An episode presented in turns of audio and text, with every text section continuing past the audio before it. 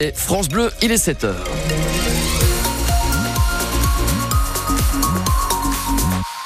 Dans notre ciel de Champagne-Ardenne, c'est la grisaille hein, pour euh, aujourd'hui. Température euh, à Reims notamment, au meilleur de la journée, 10 degrés. Le journal de France Bleu, Étienne Cholet, le Champagne Basket s'apprête à vivre un grand moment. Les basketteurs de Chalon-Reims, 11e au classement, disputent cet après-midi à 15h30 la finale de la Leaders Cup Pro B contre Vichy, deuxième match à Saint-Chamond dans la Loire. La Leaders Cup Pro B, c'est une sorte de coupe de la Ligue entre équipes de deuxième division et chose particulière lors de cette rencontre. Emmanuel Moreau, les liens entre les deux entraîneurs, puisque Guillaume Vizade de Vichy et Thomas Andrieux du Champagne Basket coach aussi l'équipe de France des moins de 20 ans. Chez les Bleus, c'est Guillaume Vizade le patron et Thomas Andrieux l'adjoint, mais la hiérarchie ne compte pas vraiment devant l'amitié et le respect que se portent les deux hommes. Ils se sont appelés cette semaine, ils se reverront avant le match, mais pendant la rencontre, pas de cadeau. Thomas Andrieux, l'entraîneur de Champagne Basket. Guillaume, on se connaît depuis pas mal d'années. On se verra en arrivant à Saint-Chamond, parce qu'on est dans le même hôtel. On a l'occasion d'échanger euh, régulièrement, mais effectivement, comme les joueurs qui se connaissent aussi parfaitement, bah, une fois que le, voilà, on lance la balle euh, pendant une heure et demie, bah, tout le monde veut gagner, c'est l'esprit de compétition aussi, et on est tous compétiteurs. Guillaume Vizade et Thomas Andrieux ont conduit l'équipe de France des moins de 20 ans au titre de champion d'Europe l'été dernier, et pour le coach de Vichy, leur confrontation va au-delà de la simple amitié. On est deux coachs français au sein de cette division où il y a de plus en plus de coachs étrangers. Et quelque part, ben, c'est une récompense et une fierté de pouvoir s'opposer sur cette finale.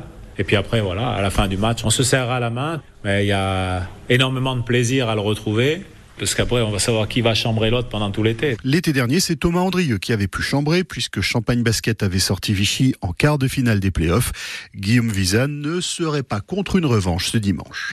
Et si le Champagne Basket remporte le match cet après-midi contre Vichy, les Marnais décrocheront leur place en play-off du championnat de Pro B, sauf s'ils terminent à la dernière ou avant dernière place du classement à la fin de la saison. Mais ça, on n'y est pas encore. Vichy, Champagne Basket, coup d'envoi à 15h30. Gros match aussi cet après-midi sur la pelouse de Delaune. Le stade de Reims reçoit le RC Lens à 17h05. Ce sera à suivre, bien sûr, dès 16h en intégralité sur France Bleu Champagne-Ardenne. 22e journée de Ligue 1 de football. Nos Rémois sont dans une mauvaise passe, mais pas de panique, tempère l'entraîneur Will Steele.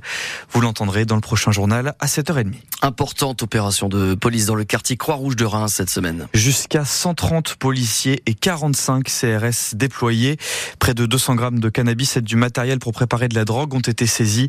Les forces de l'ordre ont mis la main sur un revolver et une cinquantaine de cartouches. Il y a aussi eu cinq interpellations.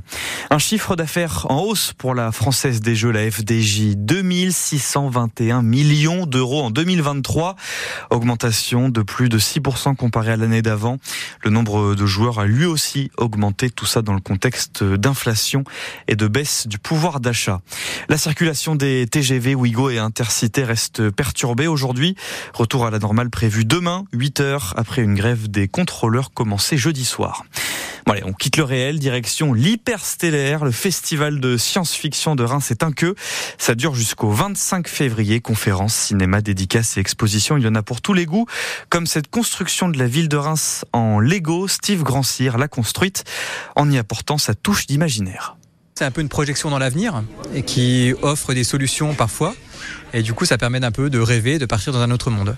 Au départ, je fais les bâtiments de Reims. Et là, du coup, je les ai détournés un peu. Je les ai projetés dans le futur. En l'an 5000, en l'an 3000, en l'an 4000, etc.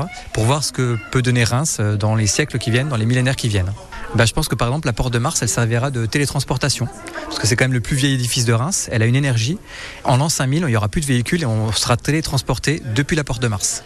Alors qu'est-ce qui va changer encore à Reims en, en l'an 5000 bah, Par exemple, en l'an 5000, euh, il y a euh, des extraterrestres qui se sont crachés euh, sur la basse promenade. Du coup, ils ne peuvent pas repartir. Et du coup, ils ont décidé de prendre le cirque de Reims et de le transformer en soucoupe volante pour pouvoir repartir.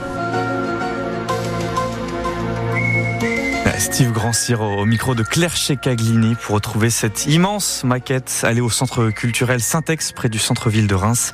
Et rendez-vous aussi sur le site internet de France Bleu Champagne-Ardenne pour les photos.